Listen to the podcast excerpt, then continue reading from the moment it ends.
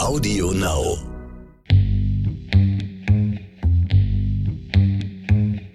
Über 80 Prozent der Komponenten, die Europa für Solaranlagen nutzt, stammen aus China.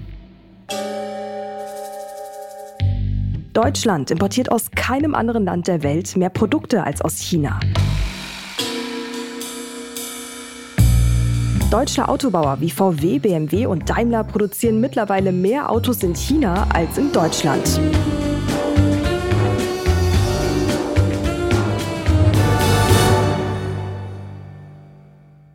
Wir könnten Ihnen jetzt auch noch viel mehr von diesen Beispielen geben, aber ich glaube, Sie merken schon, worauf wir hinaus wollen.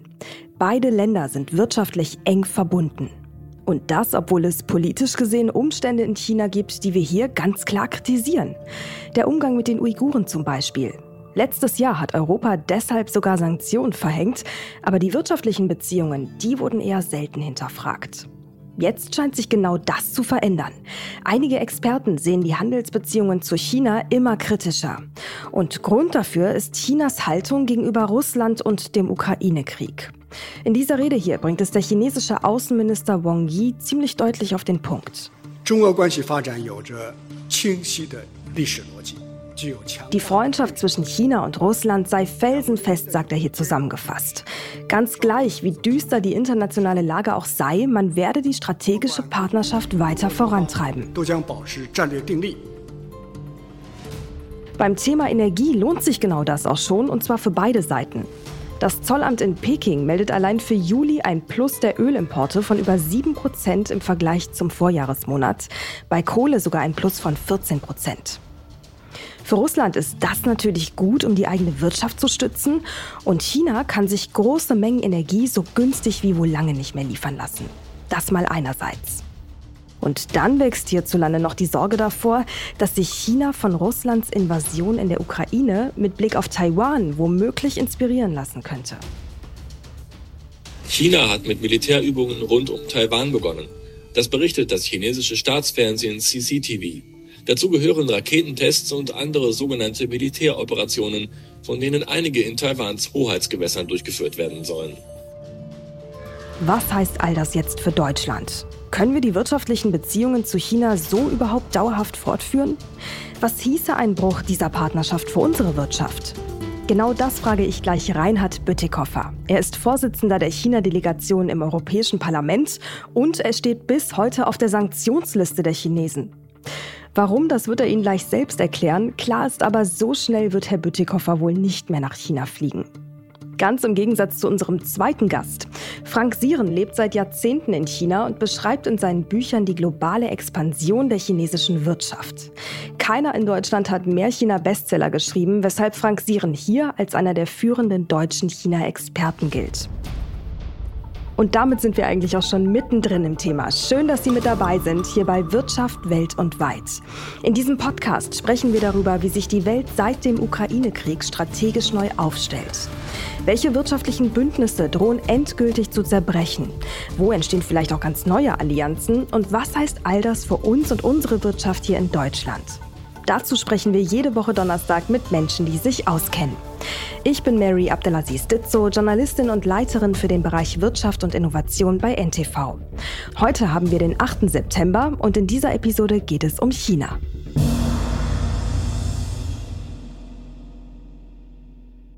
Die Volksrepublik China umfasst mehr als neuneinhalb Millionen Quadratkilometer. Ein Riesenland also, ähnlich groß wie ganz Europa. Und obwohl es sich über mehrere Zeitzonen erstreckt, ticken die Uhren überall gleich. 1,4 Milliarden Menschen in ganz China leben und arbeiten nach der Peking Time. Einer von ihnen ist Frank Sieren. Er lebt seit 28 Jahren in China und mit ihm und Herrn Bütikofer gehen wir jetzt ins Gespräch. Herr Sieren, Herr Bütikofer, schön, dass Sie heute beide unsere Gäste sind. Herzlich willkommen im Podcast. Gerne. Hallo. Hallo. Deutschland ist wirtschaftlicher mit vielen Ländern auf der Welt vernetzt, besonders stark aber mit China. Und in diesem Zusammenhang sagte Bundeskanzler Olaf Scholz neulich erst, man solle doch bitte nicht alle Eier in einen Korb legen. Ja, nun liegen die Eier aber schon längst im chinesischen Korb und zwar vollumfänglich. Herr Bütikofer, wie schnell sollten wir diesen Korb wieder leeren aus Ihrer Sicht? Und überhaupt, warum stehen Sie eigentlich auf der Sanktionsliste der Chinesen? Oh, das zweite ist eine längere Geschichte. Ich glaube, ich habe mir da bei der kommunistischen Führung einige Sympathien verscherzt, weil ich in der Frage der Menschenrechte in Xinjiang, in der Debatte über die chinesische Politik in Hongkong, wo alle internationalen Vereinbarungen gebrochen wurden, ein freies Wort äh, rausgenommen habe. Es ist mir auch vorgeworfen worden, dass ich als Kritiker des Investitionsabkommens äh, zwischen äh, China und Europa aufgetreten bin und dass ich mich eingesetzt habe für das Investment Screening, das die EU ähm, äh, beschlossen hat. Das heißt, das ist schon eigentlich eine ziemliche Frechheit, äh, dass dort gesagt wird, wenn ein Abgeordneter sozusagen im Sinne seiner Wählerinnen und Wähler Politik macht, dann können wir das von Peking aus sanktionieren. Aber tun wir das zur Seite.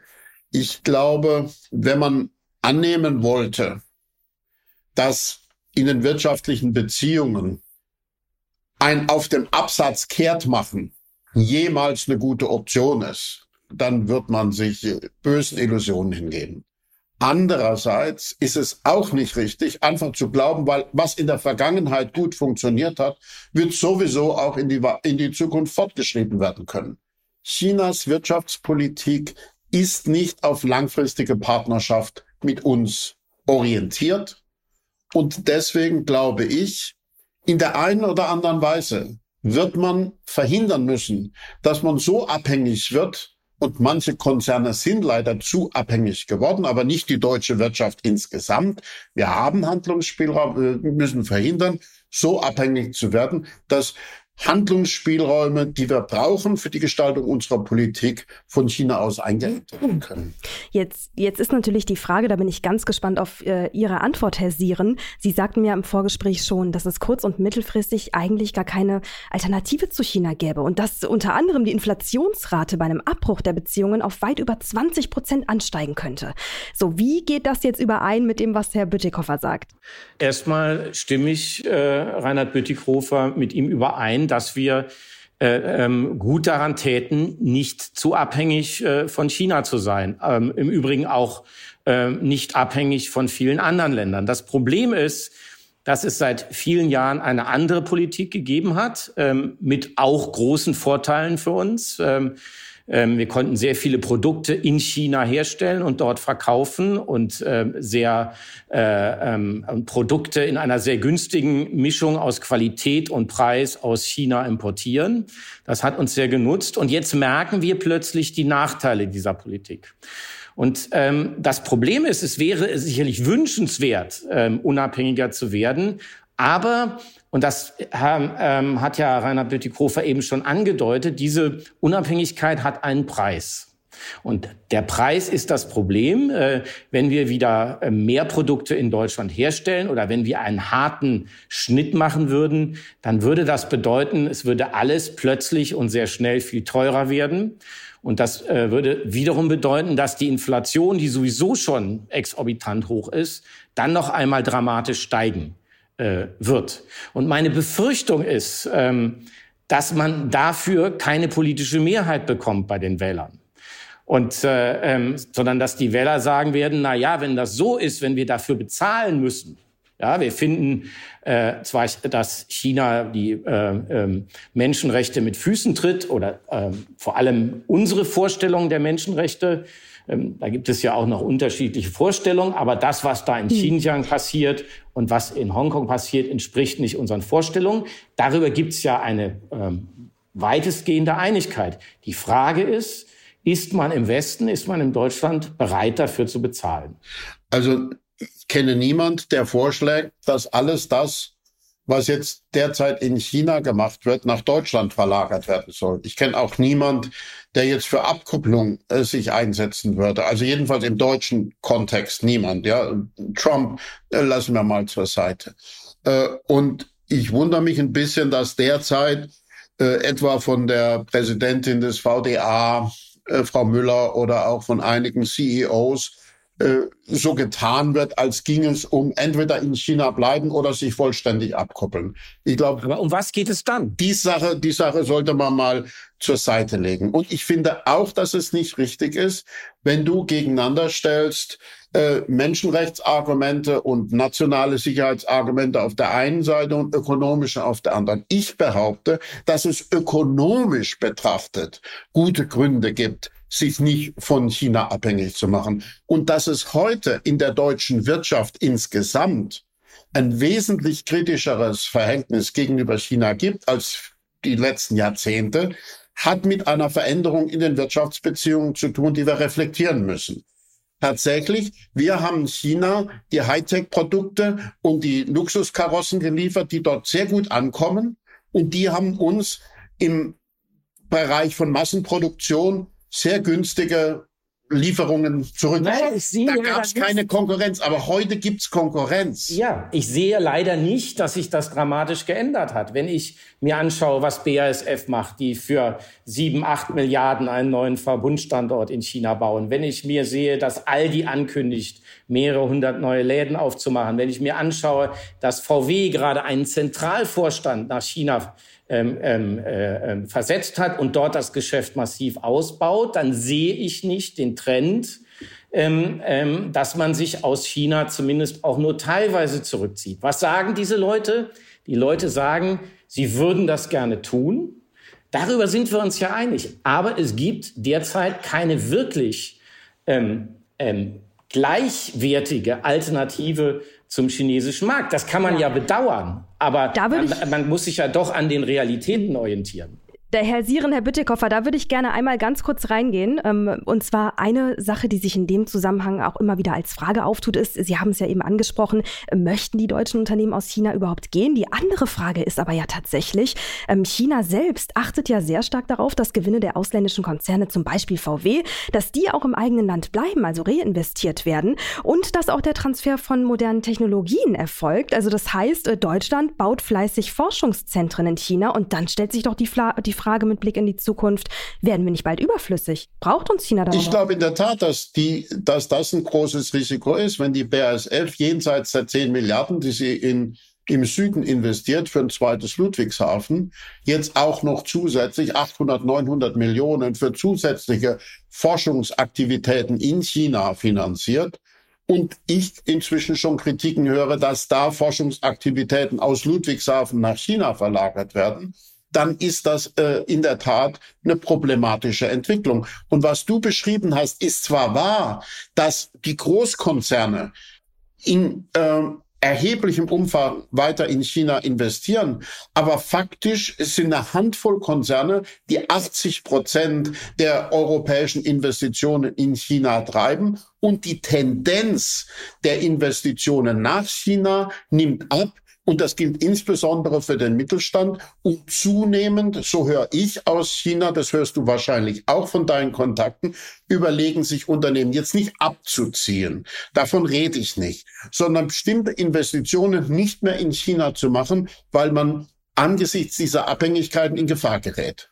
Also ich äh, höre das nicht so. Ähm, äh, ich höre, dass man es überlegt und dass man am Ende der Überlegungen dazu kommt, dass es zum chinesischen Wachstumsmarkt keine Alternative gibt. Man kann natürlich hier und da ähm, ähm, Neues aufbauen, vor allem in Südostasien. Man kann einen Teil zurück nach Deutschland ähm, bringen.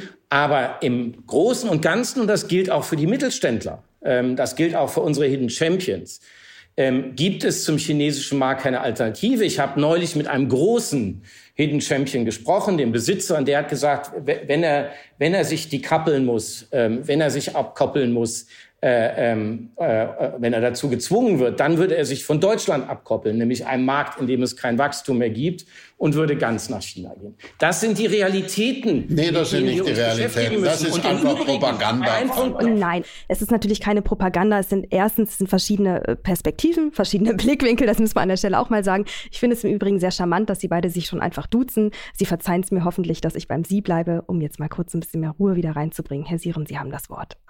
Also ich wollte noch eine Sache ganz äh, kurz sagen ähm, ähm, zu dir. Du hast eben gesagt, es geht um Werte oder Wirtschaft. Ich glaube, ähm, da sind wir uns auch einig, dass es sozusagen diese Alternative nicht geben darf. Meine Sorge ist nur, ähm, dass wenn die neue Weltordnung ausgehandelt wird, und die wird eben nicht mehr nur im Westen ausgehandelt, dass wir nur noch eine starke Stimme haben an diesem Tisch, wo die Werte der neuen Weltordnung ausgehandelt werden, wenn wir wirtschaftlich stark sind. Das ist ein Dilemma. Das war früher anders in kolonialen und postkolonialen Zeiten. Da konnte die Minderheit des Westens, konnte die Spielregeln ähm, der ja. Mehrheit der Welt einfach festlegen. Diese Zeiten sind halt leider vorbei. Und deswegen ja. müssen wir uns überlegen, was wir wollen. Wollen wir uns komplett zurückziehen? Oder wollen wir eine Rolle spielen, wenn die neue Werte, Weltwerteordnung ausgehandelt wird? Und dazu müssen wir dann leider wirtschaftlich stark sein.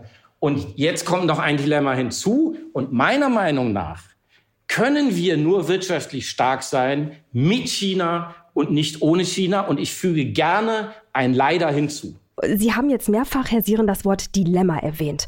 Ich würde gerne mit Ihnen beiden mal ganz kurz in die Gedanken, insofern das überhaupt möglich ist und realistisch ist, Xi Jinpings äh, reinschauen. Ja, da ist ja ein Ziel ganz offensichtlich und ganz klar die Hegemonie, also das Streben nach internationaler Macht. Und manche Experten sagen sogar, dass äh, China den Anspruch habe, bis spätestens 2049, ja, das, also dem 100. Gründungsjahr der Volksrepublik, die beherrschende ökonomische, politische und militärische Macht der Welt zu sein. Da frage ich mich natürlich, wie kann eine Wirtschaftsbeziehung zwischen China und Deutschland unter dieser Annahme überhaupt noch aussehen? Also unter der Prämisse ist das Ganze doch sowieso ein Spiel auf Zeit, oder nicht, Herr Bütikofer? Das, was Sie gerade zitiert haben, sagen nicht nur manche Experten, das sagt Xi Jinping selbst. Eben. Das ist eine nicht verhohlene ähm, politische Ambition imperialer Art. Und äh, ich glaube tatsächlich, dass man sehen kann, welche Rolle europäischen Investoren im Rahmen einer solchen Strategie zugewiesen wird. Das äh, kann man zum Beispiel ablesen in der 2016 publizierten Strategie Made in China 2025, die ein klares nationalistisches Konzept ausrollt und in der klar gemacht wird, Europäer sind so lange willkommen, solange sie Produktionskapazitäten und Technologie mitbringen, die China nicht ausreichend verfügt. Und wenn das mal sich aus chinesischer Sicht günstig verschoben hat, dann sind sie auch überflüssig. Es gibt zwei große, evidente Beispiele, wo man das ablesen kann. Das eine ist äh, der Markt äh, im IT-Bereich. Frank weiß ganz genau, welche Rolle vor 20 Jahren Ericsson und Nokia in China gespielt haben. Heute sind die alle nur noch im niedrigen einstelligen Bereich am Markt überhaupt vertreten. Und der zweite Bereich, wo man das auch schon erlebt hat, ist die Bahnindustrie, wo Siemens, Alstom und Bombardier die chinesische Bahnindustrie groß gemacht haben und heute keinen Fuß mehr auf den Boden kriegen. Und zwar nicht nur in China, sondern zunehmend auch in Drittmärkten. Und inzwischen fängt der große chinesische Staatsmonopolist CRRC schon an, den europäischen Markt ähm, Nein, nicht ganz, das stimmt nicht ganz. Jetzt lass mich mal, jetzt lass mich mal, ich, ich könnte dir die Beispiele nennen, wo CRRC sich in den europäischen Markt einkauft. Und deswegen glaube ich, wer es darauf vertraut, weil das Wachstum des chinesischen Marktes so groß ist, und da sage ich in Klammern, wie groß es wirklich sein wird angesichts der ökonomischen Schwierigkeiten, die sich da entwickeln, ist eine andere Frage. Aber ich unterstelle mal, es wäre groß. Die Frage ist doch nicht, ob das Wachstum groß ist, sondern ob da für uns Platz ist. Wenn Frank sagt, es gibt keine Alternative zu China, ich bestreite das. In jedem, in, in dieser Sekunde gibt es keine Alternative. Das ist aber banal. Aber wenn ich mal das Jahr 2040 nehme, im Jahr 2040 werden Indonesien, Indien und Japan einen größeren Markt darstellen als China. Und warum sollte eine Kooperation mit denen keine Perspektive bieten? Also wenn wir bei 2040 sind, dann bin ich sofort dabei.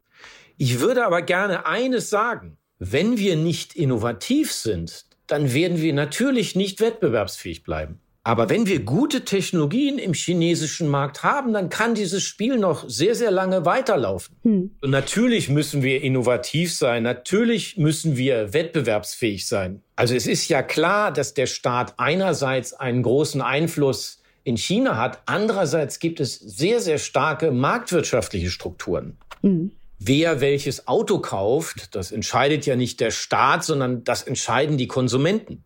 Und da haben wir durchaus noch ähm, wettbewerbsfähige Produkte. Aber wir müssen, und das ist der große Unterschied zu früher, da stimme ich dir zu, Reinhard, wir müssen die Herausforderung China annehmen. Früher waren die deutsch-chinesischen Beziehungen ganz einfach. Wir haben die Produkte, die Technologie geliefert und haben dafür ähm, ein Stück vom chinesischen Markt abbekommen. Jetzt ändert sich das. Ähm, die chinesischen Unternehmen haben ja inzwischen eigene wettbewerbsfähige Produkte. Und ähm, jetzt wird es natürlich schwieriger für uns. Aber die einzige Lösung, die ich unter diesen Umständen sehe, ist dass wir die chinesische Herausforderung annehmen müssen.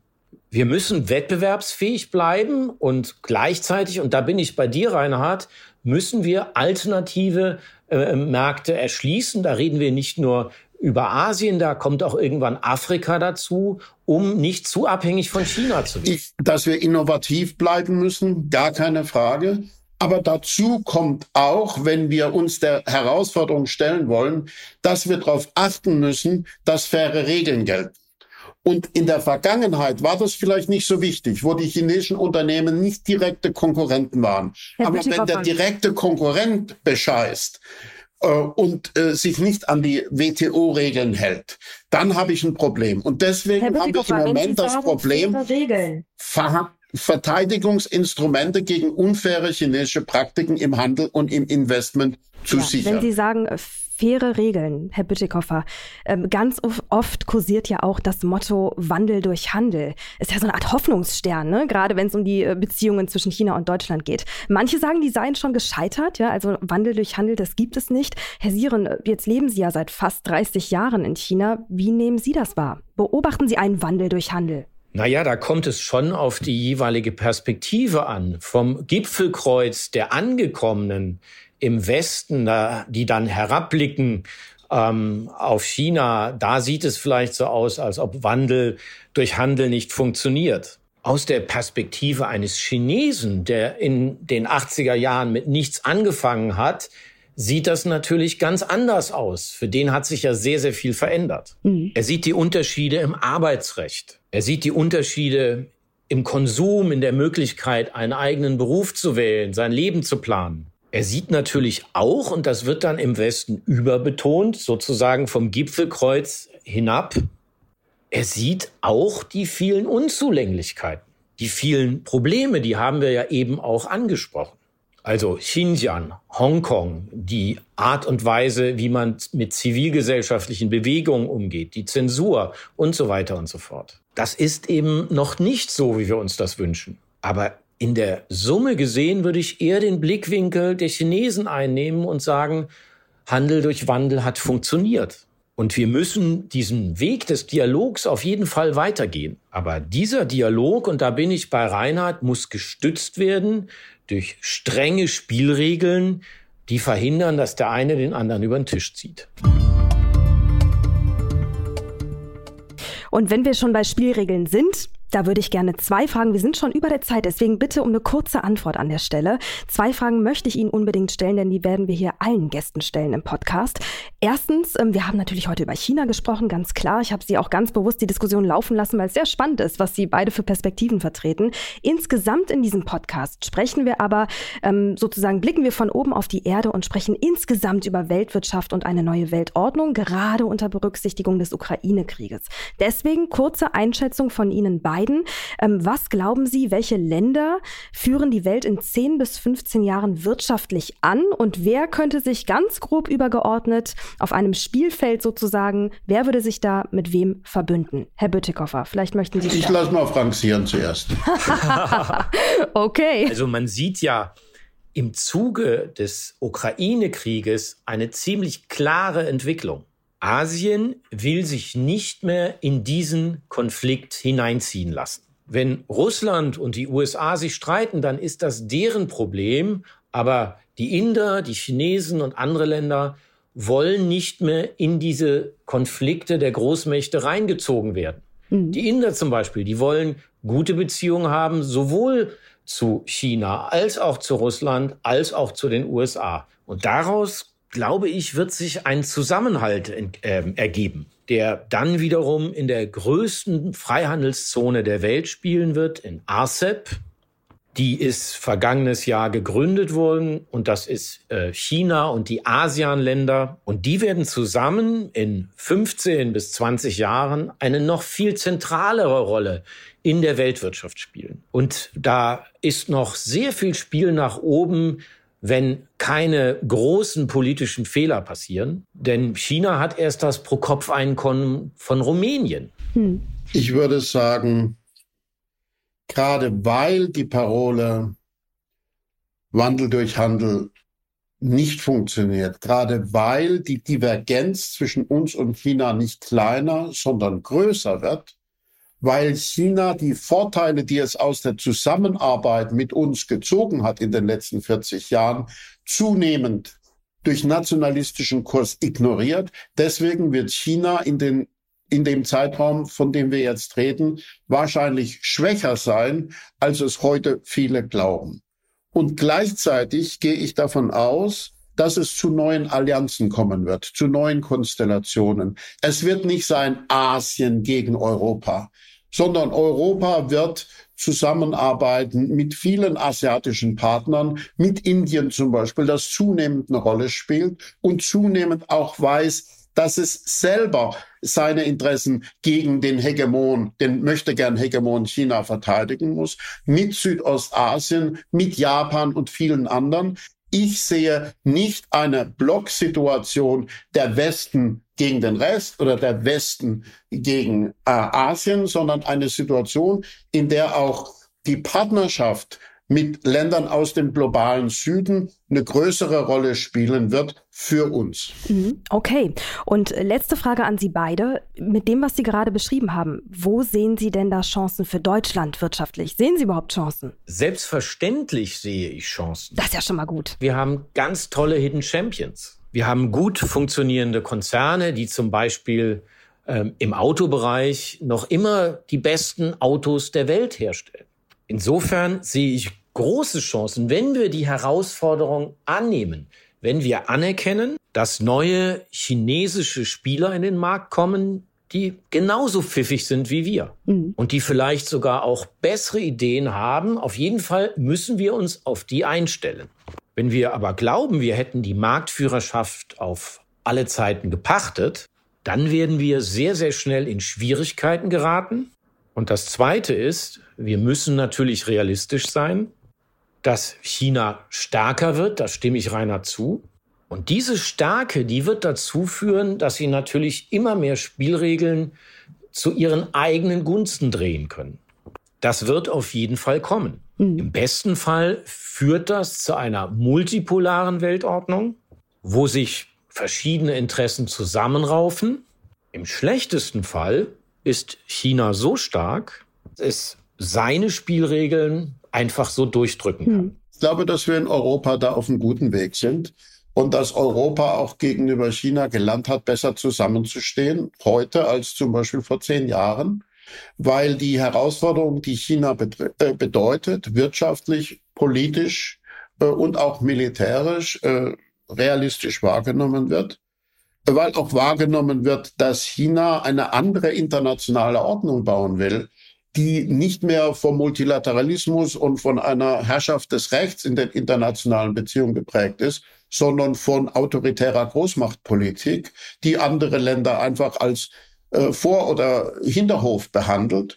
Und ich glaube deswegen, unsere Chancen müssen wir darin suchen, mit anderen Ländern, die auch ein Interesse daran haben, dass eine solche Ordnung, in der alle Staaten eine Rolle spielen, wie es die UNO-Charta vorsieht, nicht umgestülpt wird durch imperialistische Politik aus Moskau oder aus Peking. Und wenn wir das verbinden mit einer ökonomischen Kooperation auch mit solchen Partnern, dann glaube ich, können wir auch gegenüber der Herausforderung uns gewachsen zeigen. Herr Bütikofer, Herr Sieren, das war ein sehr spannendes Gespräch mit Überlänge direkt in der ersten Folge. Ganz lieben Dank dafür. Es waren viele tolle Impulse mit dabei.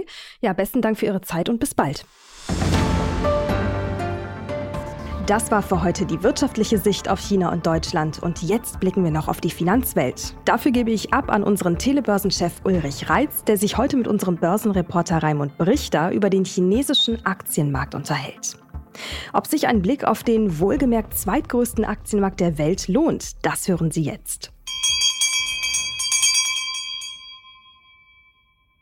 Danke, Mary. Ähm, Raimund, du berichtest für uns seit vielen Jahren immer wieder auch von der Frankfurter Börse.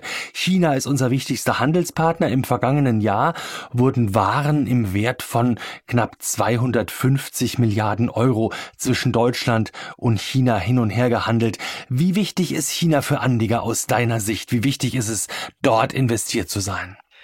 Also wir als äh, Journalisten äh, können natürlich keine Anlageempfehlungen geben, das ist ganz klar, sondern wir müssen Chancen und Risiken immer abwägen.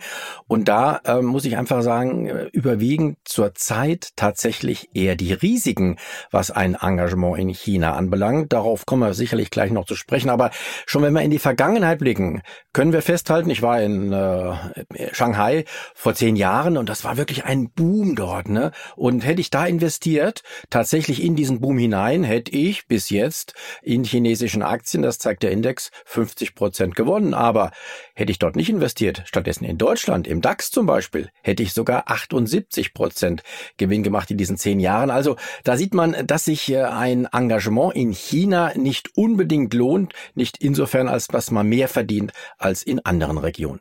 Und trotzdem liefert China immer die große Story. Wir sagen, der Konsum lebt von China und billige Produkte, die wir von dort investieren. Ohne die ging es eigentlich nicht. Wir sehen diese Lieferketten, die jetzt momentan immer wieder fragil sind und klemmen. Äh, sind wir da zu wenig selbstbewusst, was, was den deutschen Markt angeht? Also wir sind vor allen Dingen vielleicht ein wenig äh, ja selbst verliebt oder auch ähm, so eingestellt, dass wir die Risiken nicht erkennen. Ich vergleiche das mit dem Verhältnis zu Russland vor einigen Jahren und auch Jahrzehnten. Wir alle haben uns ja darauf verlassen, dass man gegenseitig abhängig ist von äh, russischen äh, Lieferungen einerseits, aber dass auch Russland abhängig ist davon, dass ähm, man Exporteinnahmen hat durch zum Beispiel Lieferungen von Gas. Und wir sehen ja, dass sich das jetzt alles ins Gegenteil verkehrt. Und ähnliche Gefahren sehe ich tatsächlich für China. Augenblicklich ist es ja so, dass sich die Welt neu ordnet. Kanzler Scholz hat nicht ähm, umsonst von einer Zeitenwende gesprochen und die ist tatsächlich auch im politischen Bereich der Fall.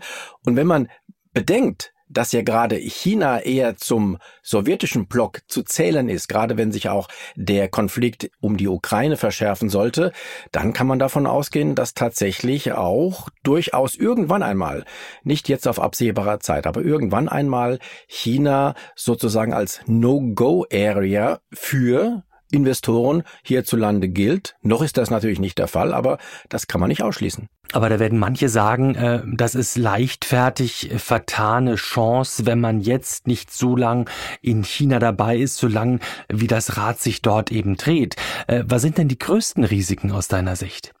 Ja, das größte Risiko ist, dass äh, in China, wir haben ja auch äh, die, ähm, die Entscheidungen dieser chinesischen Regierung jetzt in, äh, erst äh, vor kurzem äh, gesehen. Da hat man, obwohl die äh, Corona-Pandemie ja eher an ihrem Ende ist und in eine Endemie übergeht, also wo das Virus zwar äh, sehr ansteckend ist, aber nicht mehr so gefährlich, hat man ja noch diese Lockdowns äh, in Shanghai und anderen Städten verfügt und bewusst tatsächlich auch hier die Wirtschaftsbeziehungen zu anderen Ländern geschädigt, denn es konnte nicht ex- und importiert werden. Also da sieht man, dass diese, diese Regierung, abgesehen von den Menschenrechtsverletzungen und, und anderen, äh, insofern ähnelt sie auch ähm, der russischen Regierung. Und äh, das äh, ist eigentlich auch noch ein Argument dafür, dass man sich von China fernhalten sollte. Also man hat gesehen, die chinesische Regierung, die nimmt letztendlich dann auch keine Rücksicht auf solche ja. Wirtschaftsbeziehungen.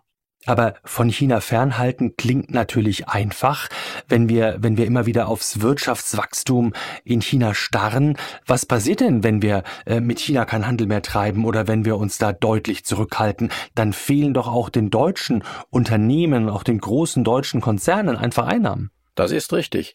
Und äh, gerade äh, wenn du Konzerne ansprichst, äh, VW ist ja einer, der besonders abhängig ist vom China-Geschäft. Die Gewinne äh, werden ja zu mehr als der Hälfte äh, in China ähm, erzielt. Also ich denke, dass sich auch solche Unternehmen an das Undenkbare zumindest äh, mal herantasten sollten und vielleicht auch die Abhängigkeit von China reduzieren sollten. Das wird nicht ohne Friktion ohne Spannungen ablaufen, das ist ganz klar. Und auch äh, Konzerne wie VW werden, werden darunter leiden. Aber langfristig sehe ich die Gefahr, dass man vielleicht dann auch irgendwann gezwungen wird, jetzt wie im Beispiel Russland, die ähm, Beziehungen auf einen Schlag abzubrechen. Und das wäre dann besonders fatal, wenn man sich nicht vorbereitet hat.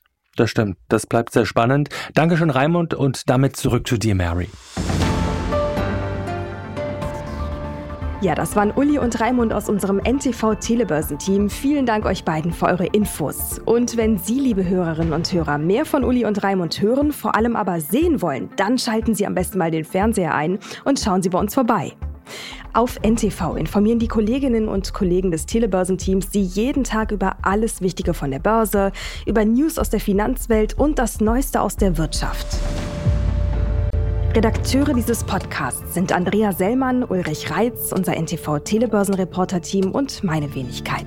Und produziert wird dieses Format von Wake One aus dem Team der Audio Alliance.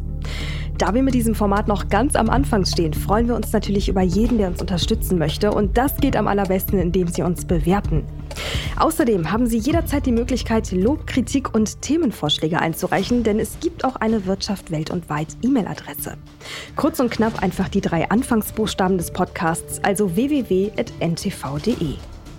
Und zum Schluss noch ein kurzer, aber sehr wichtiger Hinweis. Dieser Podcast ist keine Anlageberatung. Vor dem Kauf von Aktien, Anleihen oder anderen Geldanlagen sollten Sie sich unbedingt noch anderweitig informieren. Ja, das war unsere erste Folge zu China und nächste Woche, so viel können wir schon verraten, geht es dann um die wirtschaftlichen Beziehungen zwischen Deutschland und Taiwan. An dieser Stelle erstmal vielen Dank fürs Zuhören, bleiben Sie uns treu und machen Sie es gut. Bis zum nächsten Mal.